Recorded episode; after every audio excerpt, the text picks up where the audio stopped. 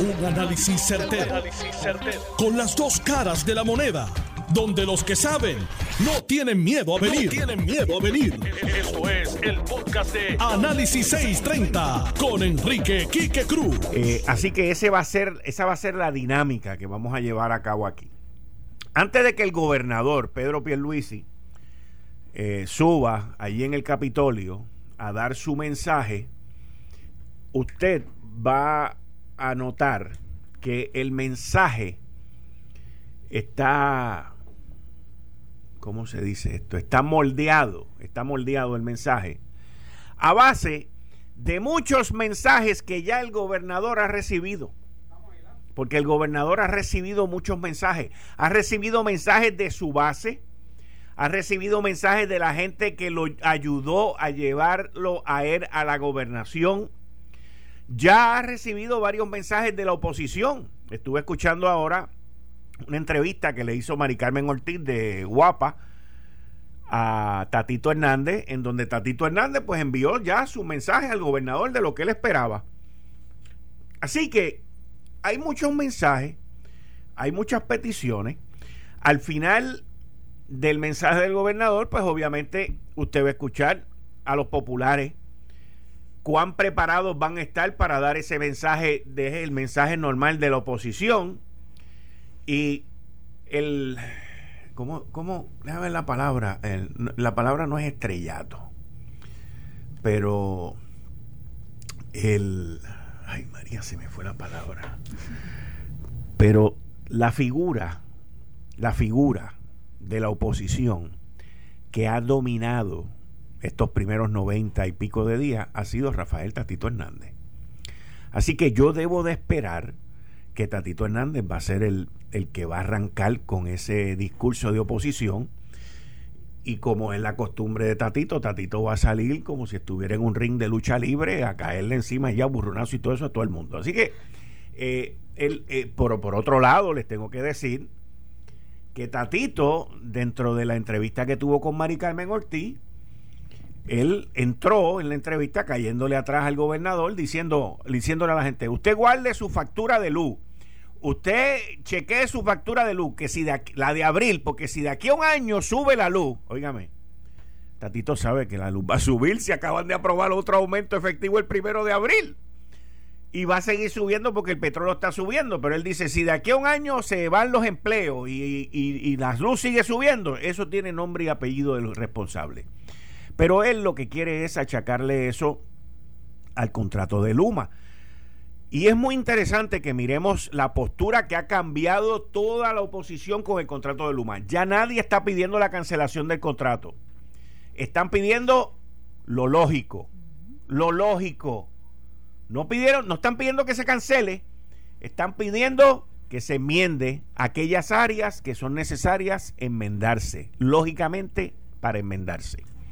Lo dijo Tatito, lo dijo Jaramillo aquí esta semana pasada, y la oposición está ofuscada en eso. Yo quiero, como la concentración y el enfoque está con el contrato de Luma, yo quiero que, y voy a seguir recalcando esto, yo sé que el que anunció la privatización fue Ricardo Rosselló en un momento de desespero después de el huracán María en enero del 2018.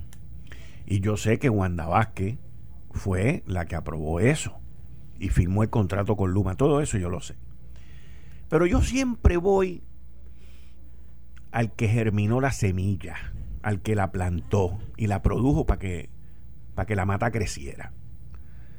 Y en este caso tengo que decir que el Partido Popular Democrático tiene el 50% de la responsabilidad en esto, porque bajo la presidencia de Eduardo Batia fue que se creó todo este panorama legal para que esto ocurriese.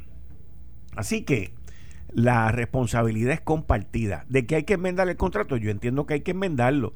Y yo entiendo también que la oposición está siendo bastante, bastante liniente y acomodaticia a qué es lo que hay que hacer. Con eso quiero darle la bienvenida a la compañera que está aquí con nosotros todos los miércoles a las 5 y 30, la licenciada Zoe Lavoy. Zoe, bienvenida y muchas gracias. Eh, gracias a ti, Quique, y muchos saludos a todos los compañeros y compañeras acá en Noti1 y a toda esa gente que te está escuchando hoy, un día tan importante. Te escuchaba hacer la introducción con relación a lo especial de esta noche. Y estoy de acuerdo contigo en varias cosas, pero quiero comentar por encima, antes de entrar de lleno a la discusión, primero que es el primer mensaje de Pedro Pierluisi que todos en Puerto Rico, ¿verdad? Sabemos que en un momento dado estuvo en Fortaleza, tuvo que dejar Fortaleza y hoy, con todo el derecho y con todo el apoyo de las miles de personas que, que votamos por él, va a dar ese primer mensaje. Y así que yo creo que es un mensaje muy esperado eh, por muchas, muchas personas. Yo creo, yo he estado viendo en las redes, Quique, y en los medios de comunicación, que como tú bien dices, pues ya tenemos el grupo de las personas que lo critican y que eh, auguran que lo que va a decir no es cierto, o que lo que va a decir está incorrecto, y está entonces el grupo que apoyan lo que va a decir. Yo tengo que decirte que a mí me parece que Pedro Pierluisi puede hoy utilizar el tiempo que vaya a durar este mensaje para dos cosas en particular. Una, debería hablar de lo que ha logrado en 100 días. Y yo te tengo que decir, yo me atrevería aquí a mencionar tres o cuatro cosas que, que sin pensarlo mucho incluiría en ese mensaje. Primero, la vacunación. Sé que es que nosotros, esta islita, haga el número 10 entre en esa lista de jurisdicciones donde más vacunas se han puesto contra ese enemigo de todos y todas, la chava, la verdad, la pandemia esta, el COVID-19. Ese es uno. Yo creo que un segundo logro que pudiera mencionar es el asunto del regreso a las escuelas aquellas escuelas donde ha habido los chicos y chicas han regresado. Ese día cuando comenzó, yo siempre apoyé que se hiciera pero que había un riesgo, que había que hacerlo bien, que había que estar bien pendiente y yo creo que Pedro Pierluisi y la Secretaría designada de Educación pueden ponerse como, tú sabes, una estrellita porque salió bien y hasta el momento ha salido muy bien, más la alegría que significó en esos niños y niñas cuando regresan al salón de clase. Tercer punto que yo creo que es súper importante es los fondos federales. ¿Cuántos años llevamos con un montón de dinero asignado y por una u otra razón no llegaban a, Puerto Rico y ya hemos visto, por dar un ejemplo, en el Departamento de Educación se liberó un montón de millones de dólares que hacen muchísima falta. Y para, ¿verdad?, incluir el tema que me apasiona, eh, la orden ejecutiva declarando un estado de emergencia por, la violencia de género. Y que llevamos también años y años pidiendo a diferentes administraciones que declararan la emergencia, porque aquellas y aquellos que creemos que sí, que era meritorio, eh, y por fin Pedro Pierluisi escuchó y la verdad la promulgó, firmó esa orden ejecutiva y no se quedó ahí, sino que tienes un comité que está que ya le presentó un plan de trabajo y yo sé que están trabajando. Así que yo creo que así sin pensarlo mucho, esos cuatro pudiera mencionar esos cuatro logros, pero yo creo que también, además de hablar, de usar el tiempo que vaya a utilizar para este mensaje, este primer mensaje, yo creo que tiene que hablarle también al pueblo de aquellas cosas que no son tan cómodas hablar. Y otra vez, sin pensar mucho, yo me atrevería a mencionar dos asuntos. Vieques y Culebra. ¿Cuántos años lleva la gente que vive en Vieques y Culebra pidiendo, peleando, suplicando, sin resultado, porque ah, yo, yo he sido testigo de cuántas promesas se le han hecho. Yo he estado, ¿verdad?, en, ciertas posiciones donde yo he sido parte de esa administración que les dice, sí, te lo vamos a, a arreglar, lo vamos a solucionar, y todavía hoy mira dónde están. Así que yo creo que el gobernador debería hablar de Vieques y Culebra, dedicarle algo a esa gente en particular. Y otro tema que yo creo que debería tocar, aunque yo esta mañana decía, yo no creo que lo vaya a tocar, pero yo creo que lo debería tocar. No sé si lo toca al fin y al cabo. Luma, el contrato de Luma. Yo Y, tú estabas hablando de eso hace un minuto atrás y estabas diciendo que. Y hoy escribí mi columna en el, en el, periódico El Nuevo Día es sobre el contrato de Luma. Pues los miembros del Partido Popular Democrático cambiaron su, su discurso. Eh, su discurso porque yo recuerdo que al principio era que había que cancelarlo. De hecho, no, no, no. La UTIER ha cambiado su discurso también porque también dijeron hay que cancelarlo.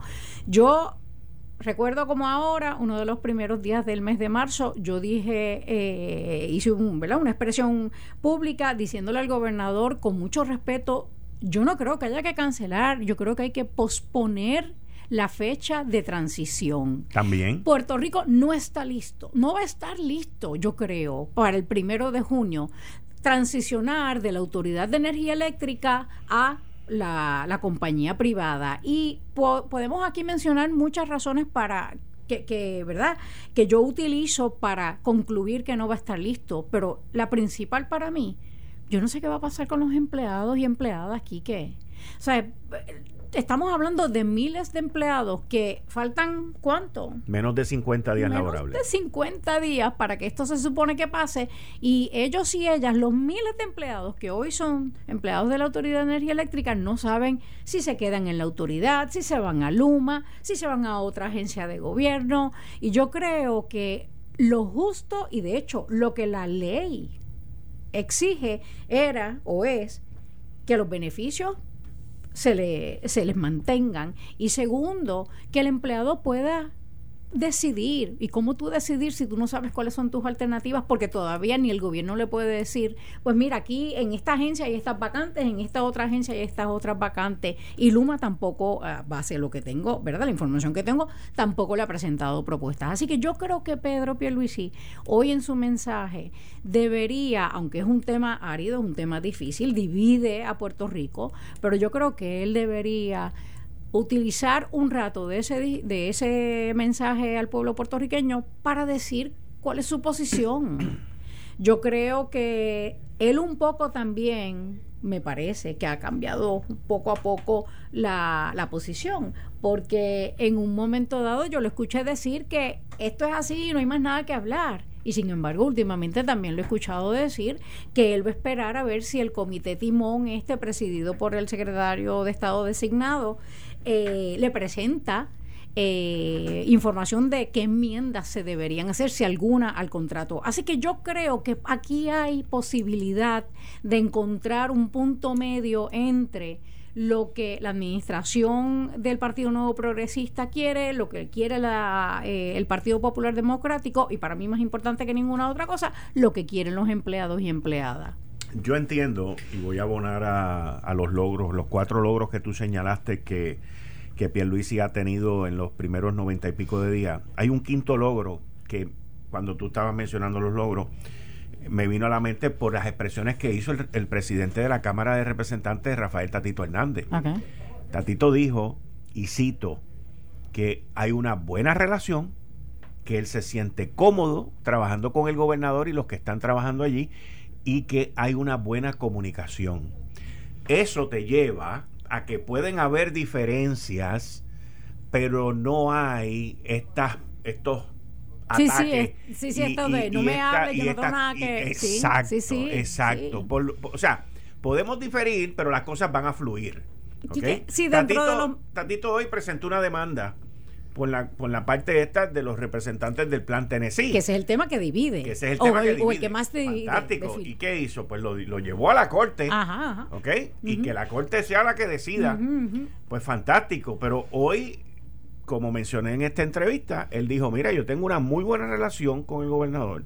Tengo buena comunicación y me siento cómodo trabajando con él. Y yo entiendo que eso es un logro brutal porque en otras administraciones donde se veían estas divisiones, habían unas guerras tribales brutales. Y, yo entiendo también que la personalidad de Pierre Luisi, eso iba. Es, es, es, el abono más grande que puede tener ese tipo, porque Pedro tiene su carácter, tiene, exige su respeto, pero no es de estos revanchistas y, no es de estos que se enchisman y, vamos entonces ahora a tumbarte la cabeza. Mira, de hecho, yo estoy segura que tú lo dijiste. Yo también recuerdo haberlo dicho. Cuando se ganaron las elecciones y vimos la distribución en la, en la Cámara de Representantes y en el Senado de Puerto Rico, la, la diversidad que hay, representantes de cinco partidos políticos. Yo comenté, y, y creo haberte escuchado a ti también decir que esa característica de Pedro Pierluisi iba a permitir que las cosas, claro que sí que iba a haber problemas, pero las cosas corrieran lo mejor posible. Ante el ambiente, ante el ambiente tan hostil que hay en Puerto Rico, yo no creo que nos pudo haber tocado mejor persona para dirigir las riendas del país. Y con eso quiero darle la bienvenida a Dani el Machete Hernández que se está disfrutando esto aquí con nosotros aquí en el estudio. Dani, muchas gracias, como siempre. Claro que sí, gracias a ti, Kike, los amigos que nos escuchan y a licenciada Soela Boy, un privilegio estar aquí compartiendo con ustedes hoy. Gracias. Eh, yo me parece, y he recibido críticas dentro de, mi propio partido, porque he, dicho desde un principio que hay que darle un espacio al gobernador y que sin duda alguna pues este va a traer unos, unos cambios que Puerto Rico necesita, sobre todo un punto que ustedes no han tocado, pero tenía mucho que ver con la elección luego del verano del 2019, es un asunto de estabilidad, darle estabilidad al país. La gente quería tener o sentir esa sensación de estabilidad. Y yo creo que Pedro Pierluisi, si algo él se puede adjudicar, es que ha logrado esa estabilidad dentro de toda esta cosa rara de la pandemia, dentro de las situaciones con, con, con el empleo que han habido, muchas muchas situaciones noveles donde no, no se ha podido catalizar, por decirlo de alguna manera, una inconformidad transformada en una oposición a algunas decisiones que él haya tomado. Yo estoy seguro que si hace un año y medio, eh, un, año atrás, a mitad del año pasado, se hubiesen tomado medidas que se han estado tomando ahora, mucha gente se hubiese opuesto. Sin embargo, en la ejecución, él ha demostrado que hay cierto control. Aún en el asunto de seguridad, que sigue siendo un hecho principalísimo para los puertorriqueños, no vemos esta inconformidad de parte de la gente, aunque hayan unas situaciones de seguridad y unos hechos en la calle. Yo creo que eso es para mí, ¿verdad? Viéndolo desde mi, desde mi perspectiva en este análisis hoy, es algo que el gobernador no puede dejar fuera porque es algo que está en la mentalidad de la gente. La gente siente que aunque el gobierno no esté funcionando como esperamos, hay alguien que tiene el control y hay alguien al mando que tiene una madurez y que demuestra un respeto. Hablábamos aquí incluso de la ropa, la vestimenta que él usa cuando se presenta hasta ante el país. Un hombre maduro, con su corbata bien puesta, su chaqueta bien puesta. Yo estoy full, yo lo dije con una seriedad. Eh, full a favor de tema. Eh, y, sin tomar eh, livianamente nada, aunque nos gusten o no sus respuestas, es alguien que está en control. Y yo creo que eso el país sí lo necesitaba el, el, asunto de la camaradería que tú señalas muy bien de parte del, del presidente de la Cámara, eh, dicho por él mismo, eh, también es significativo de que el, el, país está viendo cómo se manejan unas cosas, aunque no estemos de acuerdo en esa ejecución, si vemos que hay una gente que se pueden sentar a dialogar, que pueden llegar a puntos de consenso. El asunto del de, el estatus eh, es un asunto que yo entiendo que los, los populares, el presidente de la Cámara, están conscientes de que es algo que hay que trabajar al principio para poder movernos a cosas en las que estemos de acuerdo. Si eso no se saca del medio o se trabaja desde ahora, ¿verdad? Eso va a estar todo el tiempo, va a ser esa, esa piedra que va a estar ahí todo el tiempo, todo el tiempo, porque es algo que en cualquier momento nos vuelve a dividir y cada cual corre a su esquina. Me parece que hay algo de eso en la estrategia de, de la legislatura popular, de tratar de vencer ese obstáculo para moverse a otros temas y claro, este, ¿verdad? Con, la mayor candidez del mundo, no es un tema cómodo para los populares tampoco. Eh, para los PNP, pues hablar de la estadidad todo el cuatrenio es excelente, porque va a mantener una cohesión. Sin embargo, para los populares no es así. Y, y, aún de esa manera hemos visto cómo se dialoga, cómo se trabaja y que el asunto de ir al tribunal a decidir un asunto que tiene más que ver con fondos que con, que con el asunto político, pues entonces se puede también trabajar dejándolo de lado de que corra su propio carril y nosotros podemos hoy recibir un gobernador de otro partido en total camaradería, sin llevar huestes populares allá a piquetear, sin estar todo el mundo gritando, sino buscando soluciones. Yo creo que ambos bandos por, decirlo de alguna manera, han identificado eso. Has visto un partido de Victoria Ciudadana que está allí representado en la legislatura, que no está tan beligerante como en el año de las elecciones. Ves un partido Proyecto Dignidad que aunque tiene sus temas bien definidos en donde ellos plantan banderas, aún así han prestado su voto para aprobar legislación y adelantar causas tanto del PNP como de la filosofía del Partido Popular. Yo creo que eso el país lo está mirando muy de cerca y hoy el gobernador tiene una oportunidad de dirigirse hacia ellos y ver dónde están esos puntos de convergencia para que el país siga detrás de ellos. Eh, estás escuchando el podcast de Noti1. Análisis 630 con Enrique Quique Cruz. Yo soy Enrique Quique Cruz y estamos en esta cobertura especial de Noti1 y Análisis 630 con la licenciada Zoela Boy Dani El Machete Hernández, esperando el comienzo del el mensaje por parte del gobernador Pedro Pierluisi Urrutia y luego el análisis y las respuestas por parte de las minorías. Eh, Dani mencionaba eso eh, de que las minorías no han estado tan, ¿cómo te diría la palabra? O sea, tan eh, vocales en, temas más allá de los que a ellos les interesa. O sea, se han suscrito a, las, a, las, a las agendas muy personales de cada movimiento, de, inclusive el PIB no ha sido muy vocal en muchas cosas, sino Movimiento Victoria Ciudadana eh, y el Proyecto Dignidad, cada cual ha sido muy vocal y muy enérgico, pero ha sido solamente en unas áreas bien pequeñas y en unos temas bien microscópicos que solamente le interesan a ellos. Y esos temas no son de la mayoría. Por lo tanto, va a ser un poquito difícil el que ellos logren sus agendas, eh, porque tampoco los populares simpatizan con muchas de las ideas que ellos están trayendo al plato. No sé cómo, ¿Pero que quiénes están trayendo al plato? El movimiento Victoria Ciudadana principalmente. el proyecto de terapia de conversión, que, que la ex senadora aquí ha sido una champion de ese tema. Eh, es un tema que ha, que ha sido traído básicamente por por Valga Proyecto Dignidad este, y Valga sí, en contra Proyecto Dignidad, correcto. Pero ese proyecto, ese proyecto que componía... Ese, y perdóname, ese y cualquier cosa que tenga que ver con los derechos de las minorías, mujeres, eh, comunidad LGBTQI, se oponen a cualquiera de esos proyectos. Y eso, eh, en conjunto eh, con, con, el proyecto 184, y eran dos proyectos digo, son dos proyectos, el 184 y el 185, pero de momento el 185 como que lo han escondido, es como la independencia.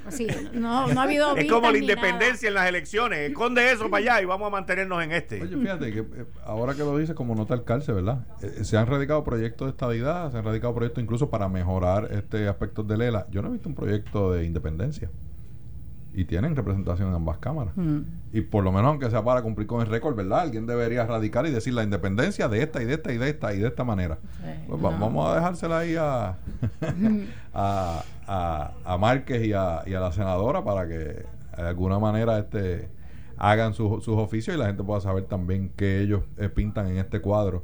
Porque el asunto del estatus aunque en las encuestas, y me imagino que, que eh, la licenciada Lavoy también las tiene que haber visto, cuando tú le preguntas a la gente cuáles son los temas principales que más le preocupan a usted, el estatus sale 11, 12, 15 en, en esos temas. La gente tiene unas preocupaciones mucho más básicas. Lo que pasa es que dentro de esa eh, responsabilidad, cuando uno quiere empezar a resolver unos problemas, choca en muchas áreas con el asunto del estatus. Definitivo. Tanto por la parte de fondos como por la ejecución. Correcto. Bueno, nada más mencionar el asunto de educación que estábamos hablando ahorita. El, trato que se nos ha dado en Puerto Rico por tantos años y el aguantar los fondos por las eh, razones que tuviera la administración pasada. Eh, el trato no sería y lo mismo, no sería igual si fuéramos un estado. Hablemos de salud, Medicaid, todos los años hay que ir a suplicar a tocarle las puertas a los senadores y a los congresistas para que por favor no deje que se dé el medical cliff, o sea, que nos quedemos sin dinero y la gente en Puerto Rico no tenga un plan de salud. Así que definitivamente es cierto que en las encuestas la gente y con razón, se preocupa por la situación económica, por la seguridad, como tú bien decías hace un minuto atrás, pero definitivamente cuando tú traes el tema del estatus y lo pones sobre la mesa, es un tema que mucha gente, por no decir todo el mundo, se envuelve y lo peor de todo es que nos separa. Y por eso mismo que nos separa y nos hace más difícil remar todos y todas hacia la misma meta, hay que resolverlo. Digo, esa no es la única razón, pero yo creo que entre las muchas razones por qué resolver el asunto de estatus es ese. Yo creo que el día que se resuelva, ¿cómo se resuelva? Obviamente todo el mundo sabe cuál yo quiero que sea la solución, pero ¿cómo se resuelva? Ese día yo creo que Puerto Rico va a poder caminar eh, más unido, porque es un tema que nos divide. Yo, yo en el tema que trajeron ustedes ahorita del asunto de Vieques y Culebra. Pero antes de que vayamos a ese. Como, ese, yo quería sumar la parte del sur con los terremotos. Okay. El gobernador debe también, tocar también buen punto. y la educación. y la educación, muy buen punto. muy buen punto. La educación, principalmente las escuelas para esa área. No solamente los proyectos grandes, sino cómo vamos a resolver eso ahora. cómo viabilizar eso. Bueno, ¿cuánto fue, ¿cuántas escuelas dicen que no se pueden volver a abrir porque están completamente destruidas todas en el sur? Ahora, Así que sí, debería tú estabas hablando sobre estatus. y, quiero el, análisis de ustedes sobre esto. Eh, el 28 de enero, en este programa aquí en Análisis 630, yo dije que Ricardo Rosselló volvía y que regresaba para ser electo como writing en la elección especial del 16 de mayo. Eso lo dije yo el 28 de enero. Hoy, eh, uno de los amigos y compañeros que tengo en los medios, Panorama 24, publica en su página de Twitter lo último, Ricardo Rosselló, no, perdón, lo último, sin problema Ricardo Rosselló en aceptar ser delegado congresional en caso de que sea elegido por nominación directa, por writing. Ricardo Rosselló también dijo lo siguiente, las condiciones para la estadidad para Puerto Rico están ahí, se han creado, lo que hay es que ejecutarlas. Yo le pregunto a él cuando veo ese Twitter, le pregunto, eso es, ese Twitter es tuyo, porque como ahora ocurren tantas cosas también con los Twitter. Y me dice, sí, y eso pasó. Y lo que puse ahí lo dijo él con su boquita de comer. ¿Cómo ven ustedes? ¿Cómo ven ustedes? A mí, no me sorprende. A mí, no, no, es, que, oye, yo lo vi venir en enero 28. y yo sabía que eso iba a pasar. Y la candela empezó ayer. Cuando digo la candela es el movimiento. Estamos básicamente a el 16 de 40 días. Estamos básicamente a 40 días que tú cuando vas a empezar con una campaña, tú no necesitas mucho y menos él con el recognition factor que tiene y, con el grupo de gente. O sea, En, esa, en, esa votación, el que logre, o sea, da una pela el que tenga 20 mil votos. Bueno, si van 20 mil personas a votar, eso sería... Por eso es lo que te estoy diciendo. O sea, pero para él aglutinar 20, 25 mil personas es, un pellizco ñoco. y añádele a eso quienes están como alternativa. O sea, Ricardo Rosselló por la milla le va a ganar a muchas de las personas que se han presentado como alternativa.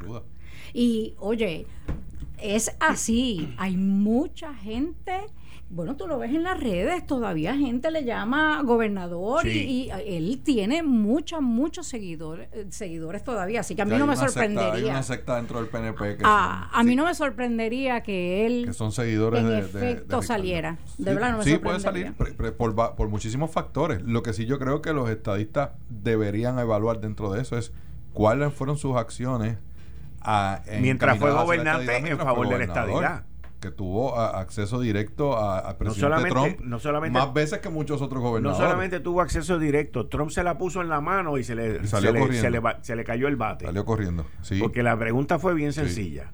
Consígueme dos senadores Consígueme dos senadores republicanos y yo te doy, la, estadidad. Sí, pero sabes Y yo siempre he dicho que aquí no es difícil eso. Y yo, bueno, ya tiene a Jennifer allá. Igual que yo, pero, pero aquí se han elegido este eh, eh, políticos eh, republicanos y me parece que el Partido Republicano no ha hecho su due diligence porque el conservadurismo aquí, la línea filosófica del Partido Republicano, es mucho más afín con el pensar del puertorriqueño. Yo diría con el pensar, no necesariamente la, acción del puertorriqueño, pero eso, es tema para otro día. Pero déjame añadir un elemento. Es cierto eso que ustedes están diciendo que hay que evaluar, porque yo creo que todo, eh, todo candidato o candidata hay que evaluarla por lo que ha hecho, no por lo que dice, ¿verdad?, sino por lo que hace. Pero más va a pesar el que mucha gente siente que la renuncia de Ricardo Rossellón nunca se debió haber dado, que fue injusto y que él debería haber podido terminar el cuatrienio. Así que esa gente va a ver esta elección de mayo 16 como una, eh, como una opción para que Ricardo tenga su segundo reivindicación. Sí, sí, sí, una oportunidad, una segunda oportunidad, de verdad que sí. Yo creo que eso va a pesar un montón en mucha gente del Partido Nuevo Progresista. Yo yo no tengo duda de que va a ser electo. Yo también. Es que no tengo duda de que va a ser electo. O sea, va a ser un, una avalancha que va a bajar por ahí este derechita con el nombre de él. Eh, eh, es curioso porque si eso él lo dijo, yo creo que fue en una entrevista que le hizo una de las muchachas que está corriendo, como candidata. Así que yo me imagino que ella, ¿verdad?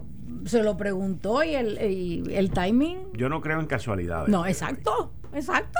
yo entiendo que las cosas se preparan, se, se lanzan y luego tú sientas atrás a ver cuál es la recepción y veremos una vez pase el discurso del gobernador durante el día de hoy eh, veremos durante el fin de semana dentro de las redes cómo va a ser ese empuje, porque todas estas cosas se llevan a través de Facebook, Instagram y todo ese tipo de, modalidad ahora. Vas a tener tres, tres candidatos por eh, in porque sería Ricardo Rosselló, Arnaldo Claudio, Arnaldo Claudio y Doña Miriam. Y Doña Miriam. Bueno, hay un cuarto, hay un cuarto. Eduardo, Eduardo Rosas. Ah, sí. Creo que es Eduardo Rosas. Él estuvo aquí en Puerto Rico eh, y tengo entendido que él está como writing también. Ah, Así pues. que eh, eh, con mucha probabilidad también dentro del mismo tema digo que lo de lo de Ricardo Rosselló como writing lo pongan para el Senado. Para, el, para el Senado, para que no compita con Elizabeth, que es la que tuvo la entrevista, y entonces no se la, él no, no, no se la lleve a ella por el medio, porque esas cosas mm, pasan también, ¿viste? Sí, sí, esas cosas pasan, está bien, tú corre, pero mira, corre tú allá arriba. Lo que pasa es que a lo mejor eso no le va a estar muy malo a Pierluisi. Ah, no. Que choquen allá en Washington y todo. Eso a Pierluisi no le va a molestar. No, no, no. Así que hay que ver. no sé. Hay que ver de esa parte. Que va, bueno, Arnaldo Claudio dijo, Arnaldo, Arnaldo Claudio respondió con un Twitter ¿A esto? A, ¿Ah, esto. sí? respondió con un Twitter. No, no dijo nombre y apellido, pero dijo, dijo, eh, si el que se fue, que se refiere a Ricardo Rosselló, si el que se fue eh, es electo o, va a buscar trabajar con nosotros, conmigo no cuenten. O sea, yo no voy a trabajar con él.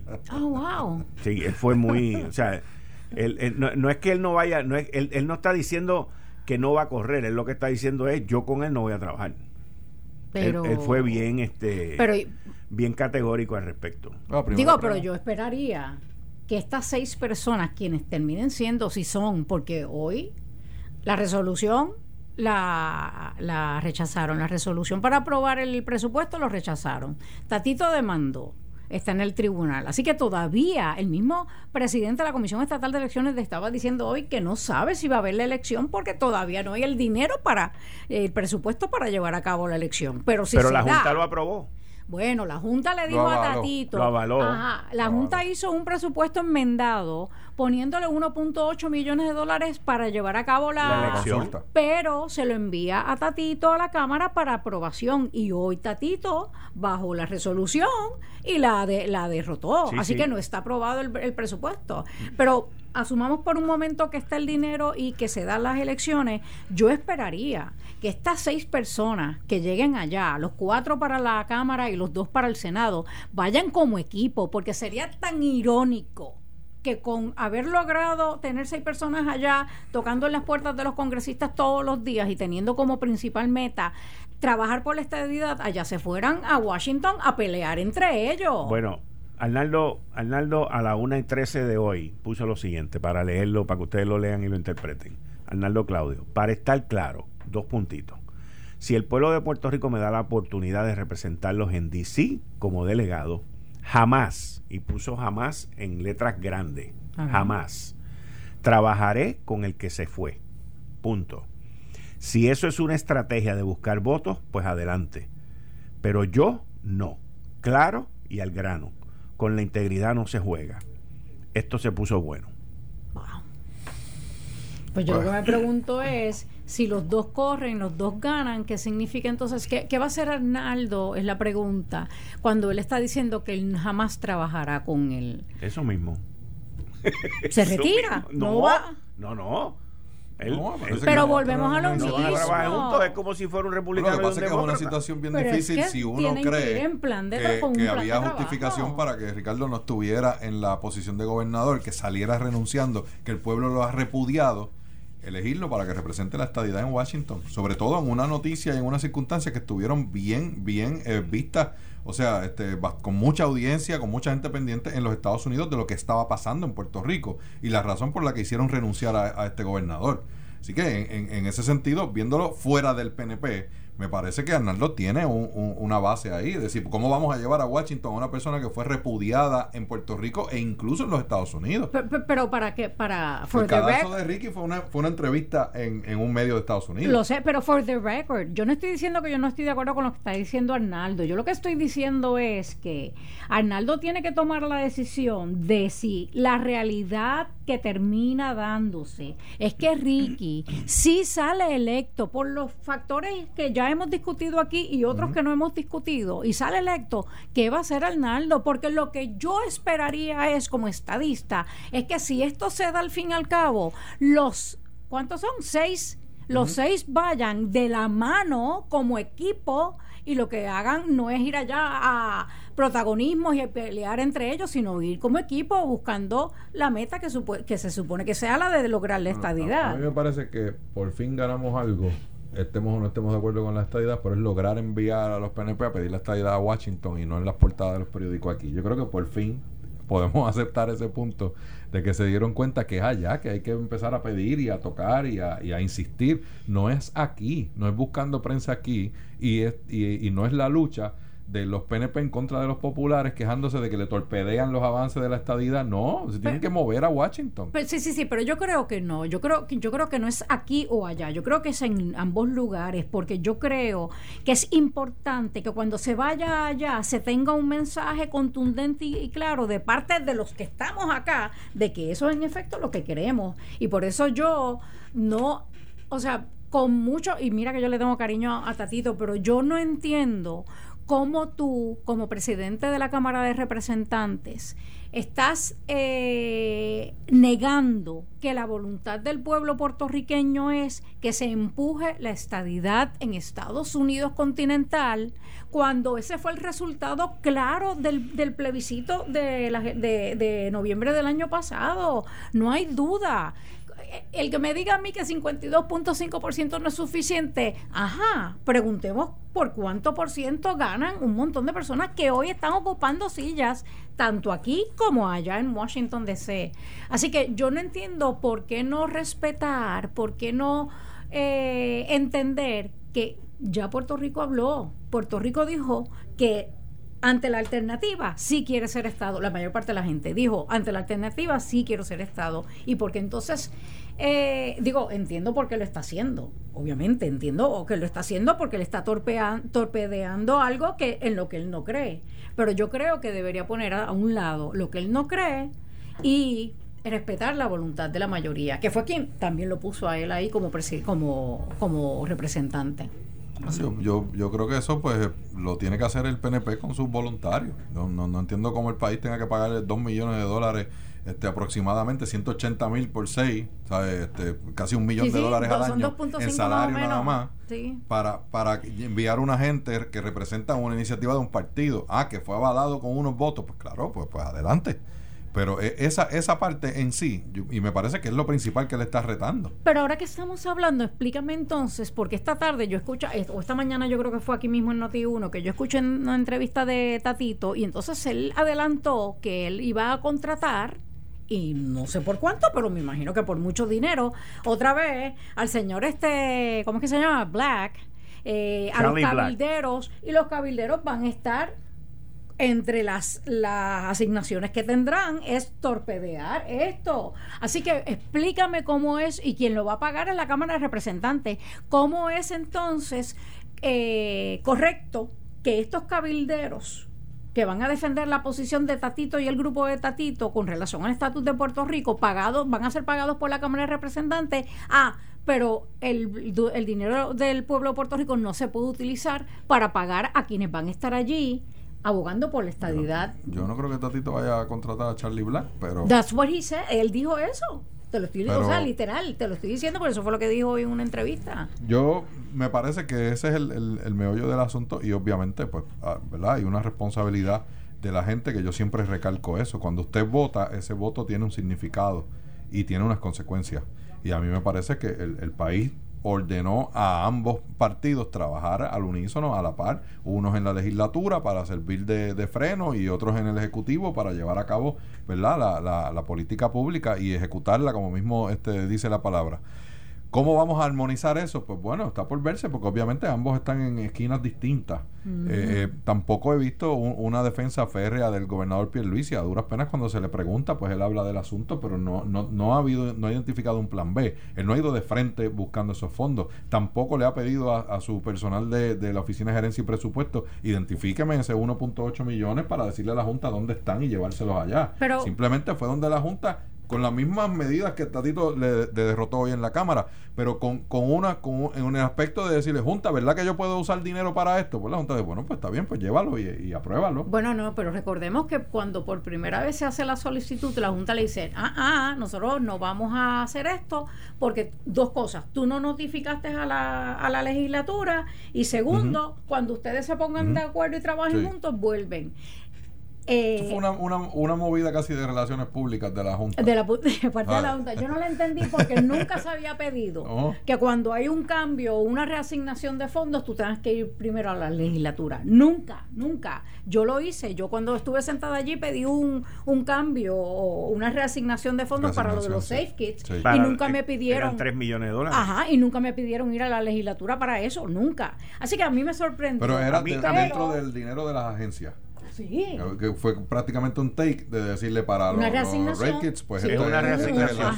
Tú no tienes que ir a la legislatura. No. O sea, desde que la Junta está aquí, para tú pedir una reasignación, o, una movilización de mover, dinero, mover, los fondos, mover el dinero una de, una transferencia, de una línea de gasto a otra línea de gasto tú no tienes que ir a la, legislatura. tú solamente vas a la Junta. Y le dices a la Junta, yo quiero agarrar este dinero y lo quiero poner aquí.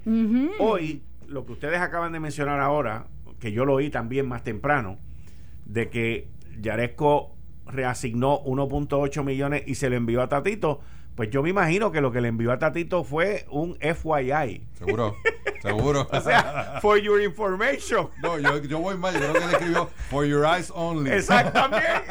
También. Mira a ver qué hace con esto. Sí, esto es para ti nada más, para, que, para tus ojos. porque es que la legislatura, y tú estás muy correcta, este, licenciada Lavoy. Por favor, o sea, tú, tú no tienes que ir a la legislatura para hacer un movimiento de dinero. Sí tienes que ir a la Junta. Sí, tienes que claro, claro, sí, sí, Aunque sea por, un millón de pesos. Pero por eso digo que es una medida casi de relaciones públicas. la Junta dice, no, no, yo no voy a meterme aquí a decir que sí a la estadidad que después me digan a mí que yo fui la que mandé los chavos, no. Digo, y no digo Jaresco, digo la Junta, ¿verdad? Oye, y Tatito, y Tatito hoy, obviamente, Tatito sabe más de esto. Mira, que, que Tatito hoy vino. Qué buen player ah, ha salido, ¿ah? Sí, yo recibí la notificación de Yaresco, voy a bajar una resolución estamos en contra de eso. Sí, tú te puedes expresar que estás en contra, pero hasta ahí llegó.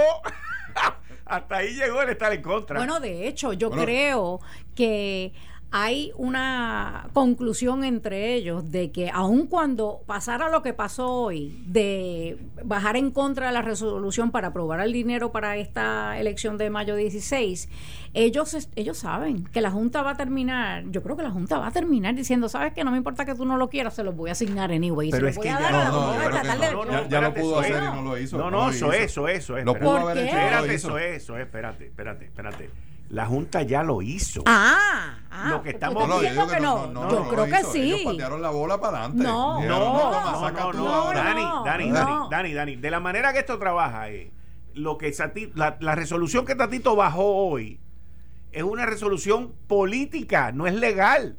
O sea, no, no tiene ninguna repercusión sobre el Ejecutivo. Bueno, porque Pedro no la va a firmar. La Junta, le, dio, necesitas legislación. la Junta le dio hasta el 7, es verdad. por eso es que bajó hoy. Él lleva la resolución y la, no solo eso, pues que, yo creo que eso es lo que el PNP debería retar. Y el gobernador tiene una oportunidad de decirle, no, no, no tráemela al pleno, ¿verdad? Y a lo mejor me ejecutan hoy por esto que estoy diciendo. No, porque se, se, derrotó en la comisión. no, no, no. Se derrotó en comisión. Es que, sí, pero es, legal y la Junta le está diciendo, no, solo es legal. Es, que es la, única vez que yo he visto eso, es una reasignación de fondos. Está bien, pero aún así, la Asamblea Legislativa podía aprobar una medida en contra de eso, pero y, tiene toda la prerrogativa, no, no para nada es ilegal, al contrario. Es que el dinero ya está aprobado. Lo que sí es que no es necesario. O sea, tu mamá te puede dar los 20 pesos, te puede decir, yo tengo 20 pesos, vete donde tu papá y pregúntale. Yo te, yo, yo te voy a decir. Pero es que para una reasignación Tú solamente tienes que obtener el aval de la Junta, no de más nadie. Tu mamá te lo podía dar, pero te dijo, vete donde tu papá y pregúntale. Y eso fue lo que hizo la Junta. Pero yo creo que ahora que ya se dio ese paso, la Junta va a decir, ¿sabes qué? De todas formas se lo voy a dar. Y la Junta le va a dar a la Comisión Estatal de Elecciones. ¿Cómo se llama el vino ese que a, ti te, que a ti te gustó, que lo probamos ayer? ¿Cómo es? Austin Hope. Austin, Hope. ¿verdad? Una botellita de Austin Hope ahí a que no. a que no, a, que, a, que, a que la Junta no, no, le va, no va a pasar por encima. Yo, voy a que, sí. Pues, pues, pues una botellita. dale, dale. Don. Y está 2 a 1, o sea que puedo, puedo terminar con, con una para casa. Pero, pero una la compartimos y la otra me la llevo. Pero tú sabes, Kike, y, y confieso no saber la contestación, pero tú sabes que eso, eso que tú acabas de mencionar, que ya el presupuesto está identificado, es en este presupuesto a mí una un argumento hmm. de en la demanda de, de Tatito es sobre los presupuestos futuros. Porque esta ley establece que van a, que va a haber 2.5 millones de dólares anualmente para creo que son 2.5 o 1.5 eh, anualmente para pagar los gastos y salarios de esta delegación congresional. La legislación solamente incluye por un año, según lo que yo recuerdo, ¿no? No, no. Y entonces la, la, contención de Tatito, una de las contenciones de Tatito en la demanda es, espérate, es que la legislatura de un de un cuatrienio no puede obligar a la legislatura de los del futuro, de los próximos cuatrienios.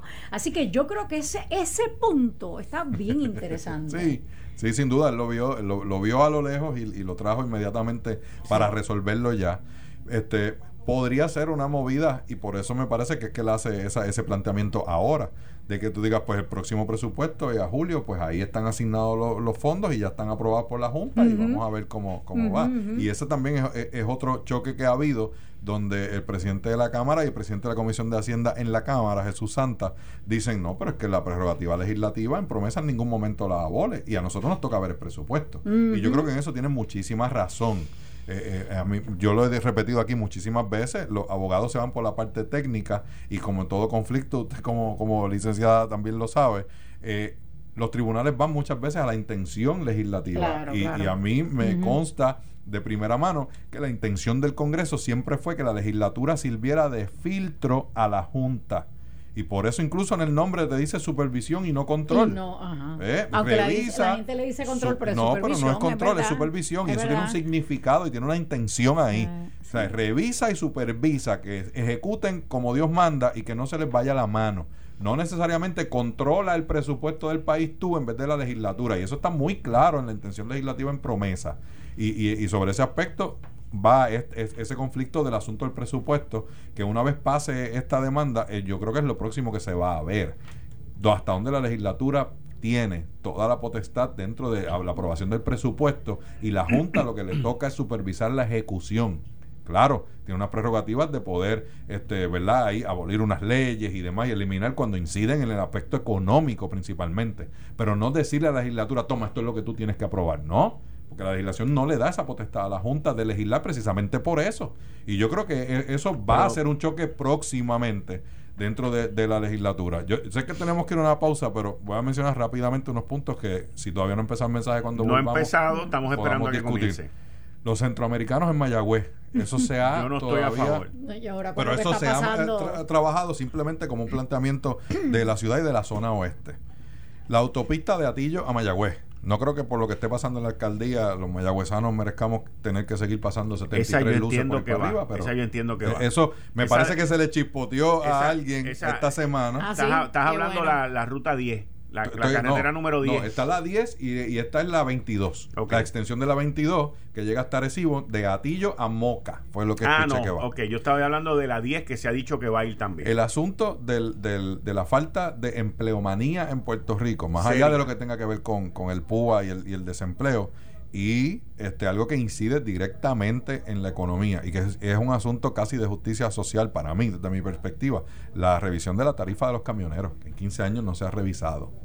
Yo creo que esos son puntos que, que, a lo mejor podemos discutir cuando regresemos de la pausa, pero que el gobernador no debería dejar pasar, o al menos tocarlo de que se va a trabajar con ellos. Según mi fuente en Panorama 24, eh, Fortaleza acaba de emitir unas declaraciones que el atraso no tiene nada que ver. El atraso no tiene nada que ver con el gobernador, que es por la Cámara.